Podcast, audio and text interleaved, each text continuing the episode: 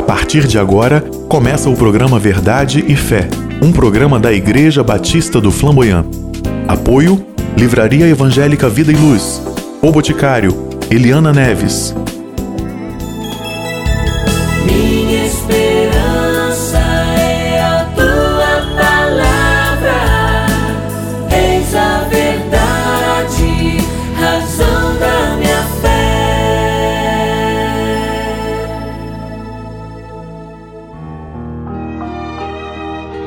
Ouça agora uma mensagem bíblica pelo pastor Sandro Reis em um dos nossos cultos na Igreja Batista do Flamboyant.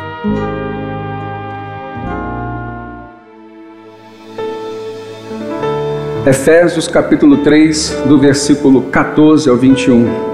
Por esta razão, ajoelho-me diante do Pai, do qual recebe o nome toda a família, nos céus e na terra, e oro para que, com as suas gloriosas riquezas, Ele os fortaleça no íntimo do seu ser, com poder, por meio do seu Espírito, para que Cristo habite no coração de vocês mediante a fé. E oro para que, estando arraigados e alicerçados em amor, vocês possam, juntamente com todos os santos, compreender a largura, o comprimento, a altura e a profundidade, e conhecer o amor de Cristo, que excede todo entendimento, para que vocês sejam cheios de toda a plenitude de Deus. Aquele que é capaz de fazer infinitamente mais do que tudo o que pedimos ou pensamos, de acordo com o seu poder que atua em nós. A Ele seja a glória na Igreja e em Cristo Jesus, por todas as gerações, para todos sempre. Amém. Queridos, nós sabemos que o apóstolo Paulo exerceu um grande ministério apostólico.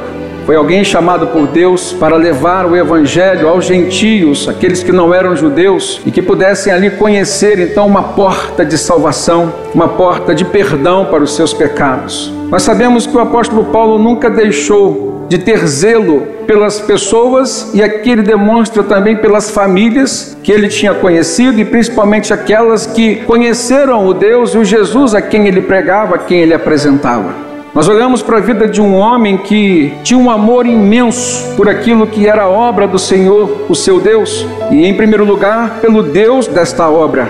E Paulo chegou a dizer que para ele o viver era Cristo e o morrer para ele era lucro, porque ele tinha certeza e convicção de uma vida eterna num lugar e em condições muito melhores do que aquela que ele se encontrava. Essa era a forma como que este homem enxergava sua vida. E nesse texto ele começa a orientar a igreja e dizer acerca de que tipo de oração ele estava fazendo para ela. Nesse momento, Paulo se encontrava prisioneiro em Roma, onde ficou cerca de dois anos. Ele tinha liberdade para escrever cartas, receber algumas visitas domiciliares, ele ficou em prisão domiciliar. E foi um momento muito frutífero na vida do apóstolo Paulo. E é interessante que, mesmo estando preso, Paulo vem falar de liberdade para as pessoas que teoricamente estavam soltas por fora, livres por fora, mas muitas delas se tornando cativas e prisioneiras do medo medo por conta de uma perseguição acirrada contra os cristãos. Algo muito semelhante aos dias que nós estamos vivendo, em que o medo tem sido a motivação para a procura e busca de muitos consultórios, medo esse que tem sido motivo para que muitas pessoas venham buscar a Cristo. E mais do que nunca é necessário que as portas da igreja de Cristo estejam sempre abertas. E mais do que nunca é necessário que os cristãos possam abrir sempre a sua boca, estejam sempre prontos a testemunhar deste evangelho precioso que liberta o ser humano dos seus medos, que abre uma perspectiva de perdão, de esperança e de salvação, uma perspectiva de mudança. E quem aqui não anseia por mudanças? Todos nós passamos por dias terríveis, alguns melhores, outros piores, mas nós sabemos, e melhor do que nós, Deus sabe das dificuldades que nós enfrentamos. O apóstolo Paulo, ele demonstra uma sinceridade muito grande, uma preocupação, um zelo por uma igreja que certamente ocupava um lugar muito precioso no seu coração. E pelo tom desta carta e da mensagem que nesse texto nós encontramos, havia uma possibilidade de que aquela igreja estivesse esmorecendo na fé Se nós olharmos o texto imediatamente anterior, vamos voltar ao versículo 13, porque no versículo 14, onde começa a oração, Paulo diz assim: Por esta razão eu me ajoelho diante do Pai. Mas qual é a razão? Nós encontramos no versículo 13, quando ele diz: Portanto, peço-lhes que vocês não desanimem por causa das minhas tribulações em seu favor. Que tribulações era essa? O apóstolo Paulo estava se referindo ao seu estado de prisioneiro, alguém que estava aguardando o seu julgamento. Só que Paulo diz de forma muito clara: é em seu favor, é em vosso favor, em favor desta igreja que eu estou aqui. E há uma razão muito maior, muito superior, uma causa muito mais valiosa do que a própria vida, segundo a visão do apóstolo Paulo que era a salvação de muitos. Então Paulo diz: Peço-lhes que vocês não se desanimem por causa das minhas tribulações em seu favor, porque elas são uma glória para vocês. E por essa razão, então, eu estou de joelhos agora orando por vocês. E aqui a gente vê o apóstolo Paulo falando sobre uma oração de poder, uma oração contundente, aquilo que nós muitas vezes chamamos de oração forte. Qual é o conceito que você cria na sua mente acerca de uma oração forte? Uma oração eficaz? Uma oração que demonstra poder? Ou uma oração que traz o poder de Deus para a sua vida? Qual o conceito que você tem sobre uma oração contundente? Aquela oração que convence Deus, porque ser contundente significa ser convincente, uma oração que traz argumentações, uma oração que traz motivações que possam de repente até mesmo mudar os planos de Deus, e a gente vê isso acontecer na palavra de Deus. Há muitos registros, como nos nossos dias, às vezes a gente vê Deus mudando as coisas, mudando o tempo, mudando as estações em favor daquele que a ele ora. E o que que nós podemos aprender acerca de uma uma oração forte, acerca de uma oração contundente. Quais são as características dessa oração, irmãos? A primeira delas a gente percebe que está na vida de quem ora. É o apóstolo Paulo quem está orando nesse momento. Alguém que, se a gente lembrar da sua conversão, a gente vai saber que ele se trata de uma pessoa eleita por Deus. Alguém a quem Jesus, o próprio Cristo, foi buscar, se revelar a ele. E quando ele disse: Quem és tu, Senhor? Naquela visão que logo após lhe cegou os olhos, Jesus fala: Eu sou Jesus, a quem tu persegues. E esse Cristo maravilhoso que faz mudanças começou a operar uma mudança maravilhosa na vida daquele homem a partir daquela revelação. O apóstolo Paulo deixa de ser o perseguidor dos cristãos para ser um dos cristãos perseguidos. Aliás, talvez o mais perseguido de todos os cristãos daquele tempo.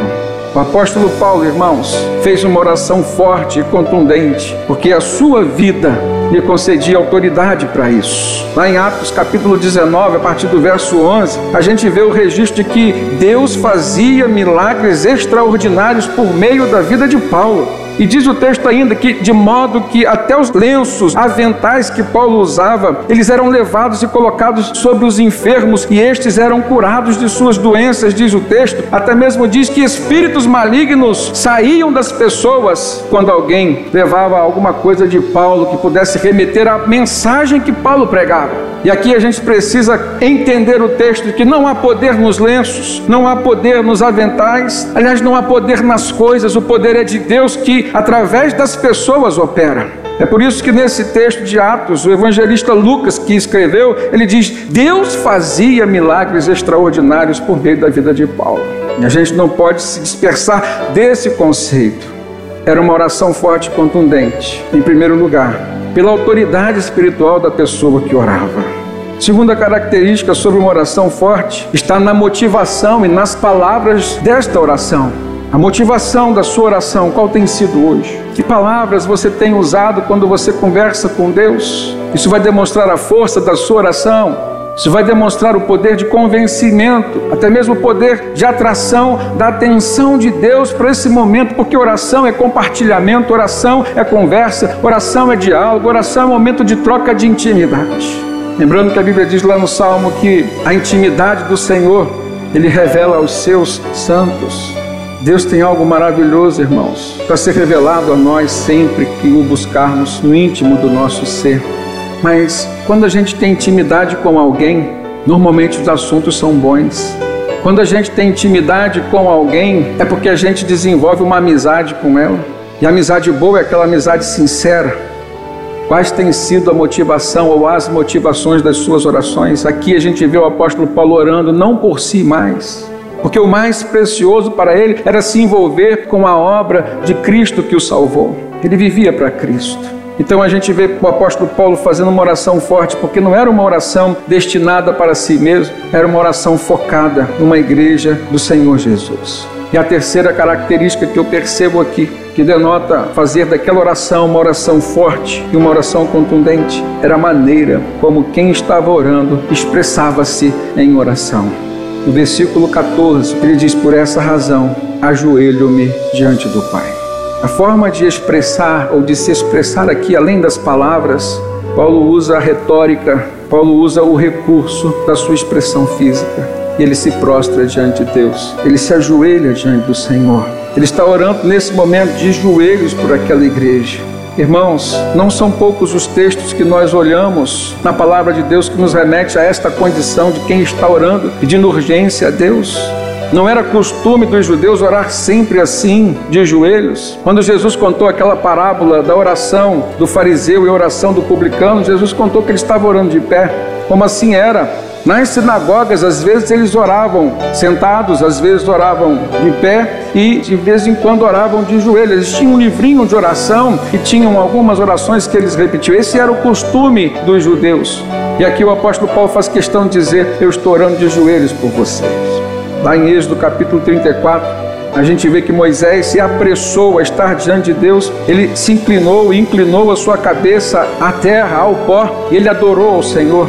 Olha que coisa maravilhosa, desde os tempos de Moisés. A gente vê em 2 Crônicas 20, 18, a experiência de Josafá, um homem que recebe uma notícia de que três exércitos se juntaram, se uniram para invadir o seu território, principalmente a capital onde estava o seu reino. Certamente que a sua vida, a vida da sua família corria risco, a vida do seu povo ali estava destinada à escravidão e à morte. E o que, que a palavra de Deus diz que aquele homem fez, irmãos? Segundo Crônicas 20, 18, diz que Josafá se ajoelhou e os habitantes de Jerusalém se prostraram diante do Senhor. Coração forte e contundente, e fez com que Deus pelejasse em favor do seu povo, e a vitória foi garantida sem que o povo precisasse tocar em armas um milagre aconteceu quando um homem de Deus se ajoelhou. Às vezes a gente não faz ideia do poder que tem uma expressão sincera, não uma simples formalidade, mas uma expressão sincera do nosso coração, quando isso muda inclusive a nossa postura diante do Pai a quem nós oramos. No Salmo 95, verso 6, o salmista diz: Vinde, adoremos, prostremo-nos, ajoelhemos diante do Senhor que nos criou. Em Isaías 45, 23, é o próprio Deus quem diz: Diante de mim se dobrará todo o joelho. Nós vemos no livro de Atos, capítulo 9, o apóstolo Pedro, no momento antes de ressuscitar Dorcas ou Tabita, ele ora, mas ora de joelhos, irmãos. Quantas vezes nós temos nos ajoelhado, irmãos? A palavra adoração vem do grego proskrinel, que significa prostrar-se diante de Deus e nós temos uma oportunidade de fazer das nossas orações um momento uma verdadeira adoração ao nosso Senhor. E ainda sobre essa oração forte e contundente feita pelo apóstolo Paulo, eu gostaria de meditar com os irmãos sobre alguns pedidos que ele fez. E aí a gente vai poder refletir sobre o que nós temos pedido ao Senhor nos momentos em que nós o buscamos em oração. Primeiramente, o apóstolo Paulo pede um fortalecimento pelo poder do Espírito Santo. Olha comigo no versículo 16, ele diz: Oro para que com suas gloriosas riquezas, Ele, Deus, os fortaleça no íntimo do seu ser com poder por meio do seu Espírito, o Espírito de Deus, o Espírito Santo. Ele diz com suas gloriosas riquezas, ou seja, com tudo aquilo que Deus tem. A Bíblia diz que Deus, ele é dono de todo o ouro, toda a prata deste mundo. Aliás, do Senhor é a terra e a sua plenitude, o mundo e aqueles que nele habitam, lá no Salmo 24. O apóstolo Paulo diz assim: com tudo que o Senhor tem, abençoa aqueles irmãos. Será que nós temos orado assim para o nosso Deus, irmãos? Era uma oração de intercessão. Alguém estava enxergando a necessidade do outro estava pedindo a Deus que o abençoasse. A Bíblia diz que a natureza revela essa glória de Deus. Salmo 19 diz que o firmamento revela as obras das suas mãos. A gente aprende, irmãos, que as virtudes que nós desenvolvemos pertencem à glória de Deus, são os atributos comunicáveis de Deus. Que seria essa gloriosa riqueza do Senhor, através da qual o apóstolo Paulo pede que a sua igreja seja abençoada, irmãos. Paulo está pedindo que Deus venha abençoar com tudo que ele tem, com sua bondade, com sua fidelidade, com sua amabilidade, com suas misericórdias, com sua graça, com sua eternidade.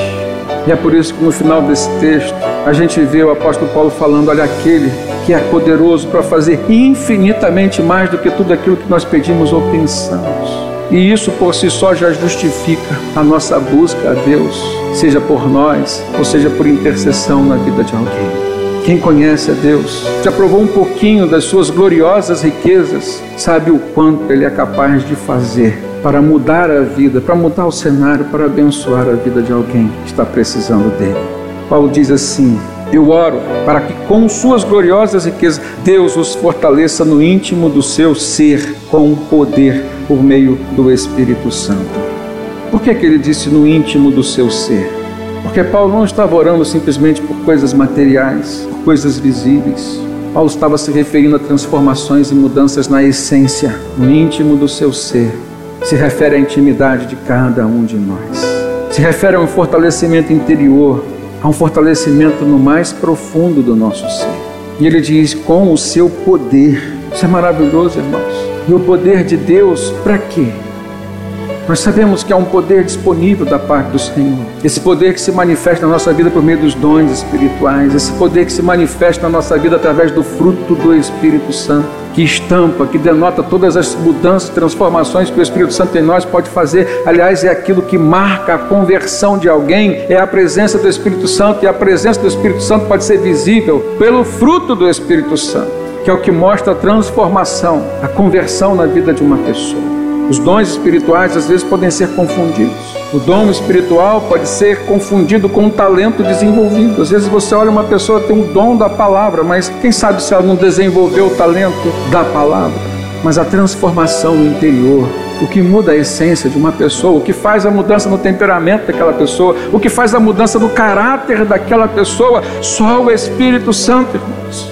Você é fruto de uma mudança que o Espírito Santo começou a fazer na sua vida. E é por isso que a palavra de Deus diz que aquele que começou a boa obra, ele há de concluí-la, há de terminá-la até o dia de Cristo. Somos construções em andamento. Você é uma obra inacabada ainda, há muito mais de Deus para ser feito na sua vida. E Paulo enxergava isso na vida daquela igreja em Éfeso. Em outras palavras, ele estava orando: Senhor, conclua esta obra, não pare. Não deixe aquele povo desanimar. Não deixe o inimigo convencê-los, como convenceu Adão, como convenceu Eva e tantos outros que a história nos traz o registro. Paulo ora por mudanças que venham através do poder do Espírito Santo. E eu aprendo que poder aqui é sinônimo de capacitação. Às vezes a gente quer a obra pronta, né? Ah, eu quero que o poder de Deus se manifeste na minha vida resolvendo esse problema. Mas o que adianta, às vezes, resolver o problema se não mudar a sua natureza? Amanhã você vai criar de novo esse mesmo problema. Então essa pessoa precisa ser transformada. Eu preciso, ao fazer minhas orações a Deus, pedindo o seu poder e entender que esse poder se manifesta em mim, me capacitando, me moldando, me transformando. É na origem do problema.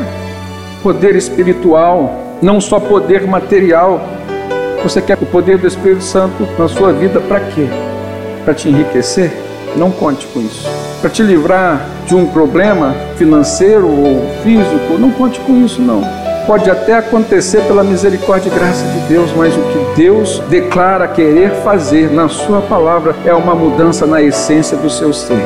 Ele pode te curar da avareza, ele pode te curar do consumismo, ele pode te curar de um temperamento difícil que você tem que acaba e anula todo tipo de relacionamento, todo tipo de amizade boa que começa a acontecer, você joga por terra, né, por conta desse temperamento difícil que você tem, o Espírito de Deus, através do seu poder capacitador, pode transformar você e você se tornar uma pessoa amável, Comece a pensar no poder do Espírito Santo aqui, que o apóstolo Paulo está rogando a Deus de joelhos para que seja derramado na vida dos cristãos de Éfeso, nessa dimensão principalmente, a dimensão espiritual.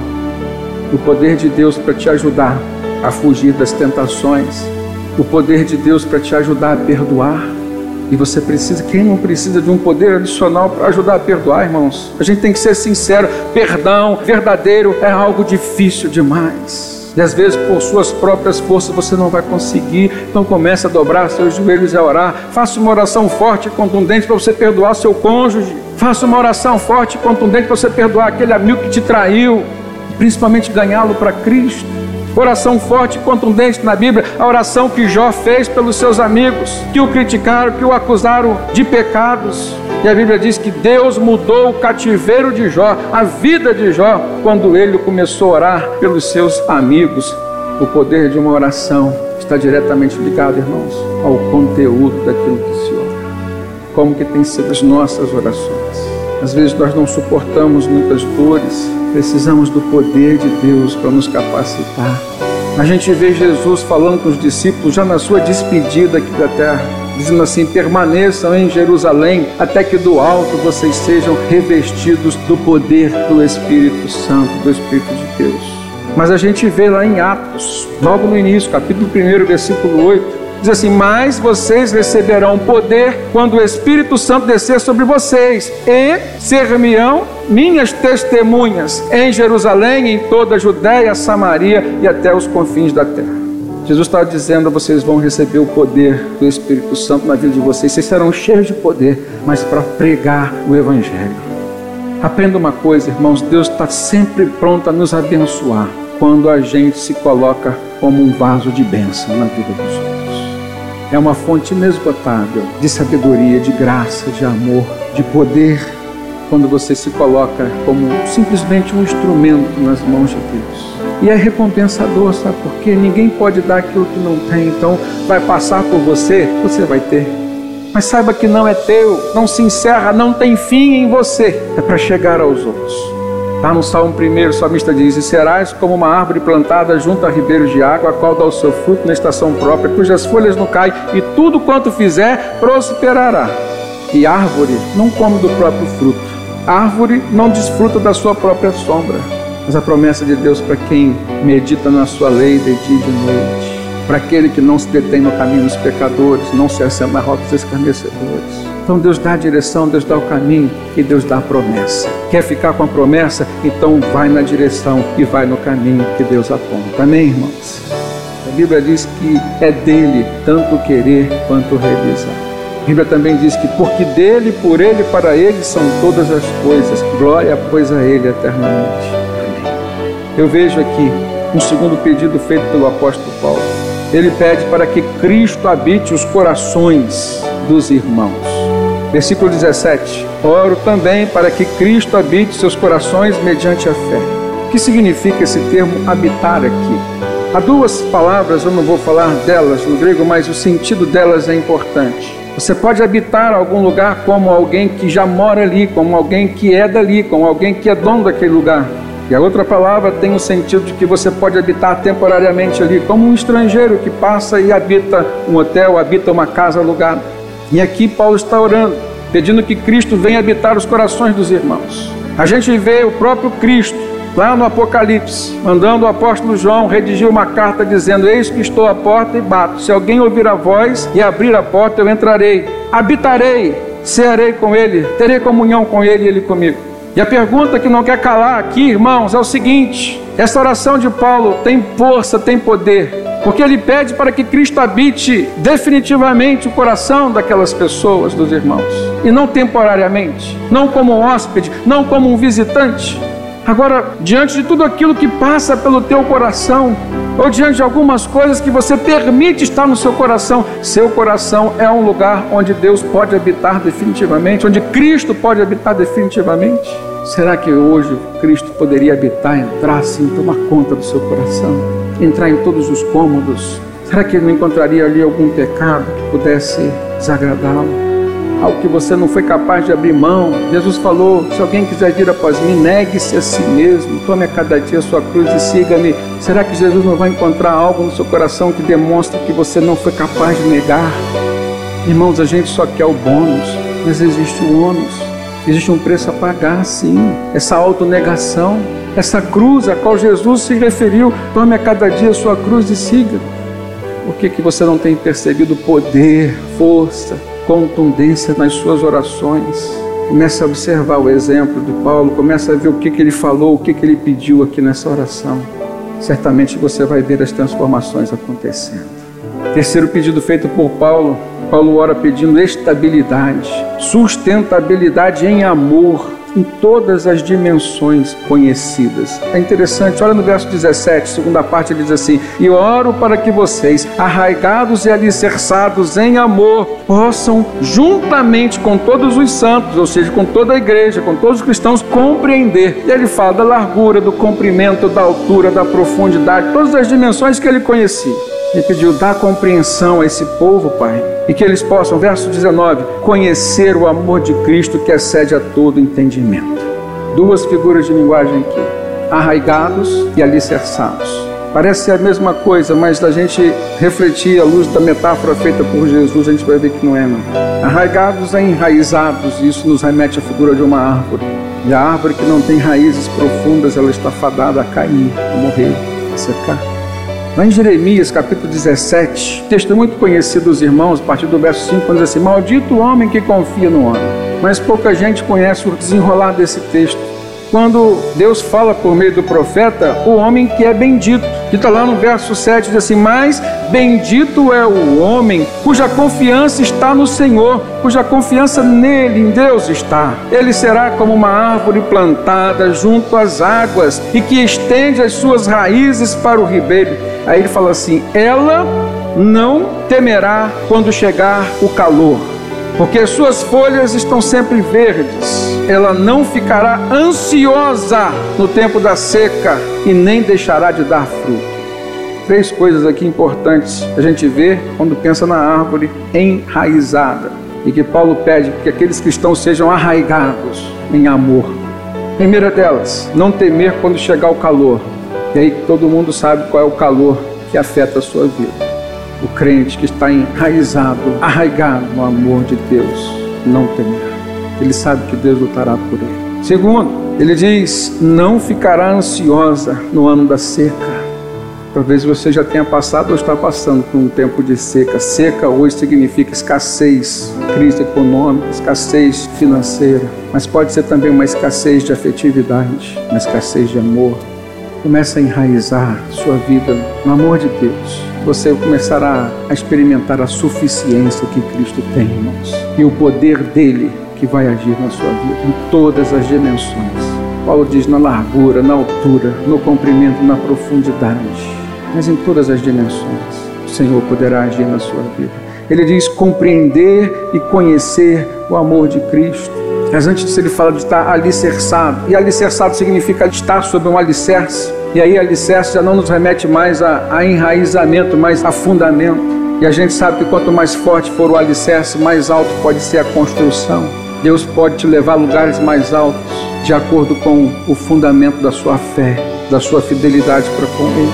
Então ele diz: enraizados e alicerçados. E depois ele diz: compreender e conhecer o amor de Cristo. Compreender aqui numa dimensão cognitiva mais intelectual, e a gente sabe que o apóstolo Paulo fala sobre isso muito bem, com muita autoridade. Ele era um intelectual. No próximo capítulo dessa carta, capítulo 5, versículo 17, Paulo recorre a esse tema da compreensão. Ele diz assim: portanto, não sejam insensatos, mas procurem compreender qual é a vontade de Deus. Isso é sabedoria. Então, compreender Deus, compreender Cristo, no sentido de compreender a vontade dele. Mas ao mesmo tempo que ele diz compreender, ele fala e conhecer o amor de Cristo. E aqui o conhecer denota uma ação prática, experimentar até que ponto, até que nível está o conhecimento que você tem de Cristo. Você pode dizer, ah, mas o conhecimento que eu tenho dele está limitado à forma como ele se revela a mim. Mas eu quero te dizer, baseado nessa palavra, que a revelação de Deus é progressiva na medida com que nós procuramos conhecê-lo. Ele diz: E buscar-me-eis e me achareis quando me buscar de todo o vosso coração. Então busque mais o Senhor e você vai conhecê-lo mais em todas as áreas da sua vida. Você vai ver o que esse Deus maravilhoso está disposto a fazer. Quarto pedido do apóstolo Paulo Ainda no versículo 19 ele diz: Para que vocês sejam cheios de toda a plenitude de Cristo Jesus, ou toda a plenitude de Deus. O que, que isso significa? O apóstolo Paulo, nessa mesma carta, mais adiante, capítulo 5, versículo 18, ele diz assim: Não vos embriagueis com o vinho, mas enchei-vos do Espírito Santo. Não vos embriagueis com o vinho que leva à libertinagem, onde há contendas e dissensões, mas deixe-se encher pelo Espírito Santo. Esse é o desejo de Deus para todos nós. Qual a opção que a gente tem feito, irmãos? O que acontece quando a gente se enche do Espírito Santo? E como que é esse enchimento do Espírito Santo na nossa vida? Então, vira uma página adiante, olha em Efésios capítulo 5, versículo 19. Paulo explica. Ele diz assim: falando entre si com salmos, hinos e cânticos espirituais, cantando e louvando de coração ao Senhor, dando graças constantemente a Deus, o Pai, por todas as coisas, em nome do nosso Senhor Jesus Cristo. Ou seja, irmãos, esse enchimento do Espírito Santo vem na medida que nós buscamos mais a Ele. Mas Paulo diz ele vai acontecendo na medida em que vocês buscarem mais, adorarem mais, servirem mais ao Senhor, prestando mais culto a Deus. E a palavra culto significa serviço. E aqui a gente vê os elementos do culto. Paulo diz assim, falando entre salmos, hinos e cânticos espirituais. São elementos aqui litúrgicos do nosso culto. Só que o culto do crente não pode se limitar a esses elementos, não pode se limitar a esse local. Porque se cultuar é servir, o campo mais aberto para o nosso serviço, irmãos, está lá fora. Há uma infinidade de pessoas lá necessitadas para conhecer esse Cristo, receber esse perdão e a salvação. Eu não posso me contentar com migalhas, eu não posso me contentar com o pouco. Eu aprendi uma coisa, irmãos, na vida cristã. Eu não me conformo e não aceito menos daquilo que Deus sonhou e quer para mim. Portanto, eu sou uma obra em construção, sou inacabado. Por mais abençoado que eu seja, por mais abençoado que você se sinta, saiba que Deus tem muito mais. Por isso que no final o apóstolo Paulo diz: aquele que é capaz de fazer infinitamente mais do que tudo que nós pedimos ou pensamos, de acordo com o seu poder que atua em nós, a ele seja a glória. Na igreja e em Cristo Jesus por todas as gerações, para todo sempre. Amém que as nossas orações sejam cada vez mais fortes, cada vez mais contundentes, que possam trazer o milagre de Deus em todas as áreas da nossa vida. E eu quero encerrar fazendo uma pergunta: qual tem sido a tua necessidade hoje visível aos teus olhos? Quero te dizer que Deus em Jesus não tem obrigação nenhuma de resolver isso, mas Ele pode. Desde que em seu coração haja um desejo de começar a partir daí, proposta de Deus hoje é para que as nossas orações sejam fortalecidas, sim, porque nós o buscaremos não só para resolver nossos problemas, nós o buscaremos para transformar o nosso ser. Nós o buscaremos em oração, irmãos, não só para habitar como um visitante, mas para ter morada permanente, para ter endereço fixo aqui em cada um de nós. E Deus conhece teu coração. Está chegando ao final mais uma edição do nosso programa. Obrigado pela sua companhia e até o próximo programa Verdade e Fé.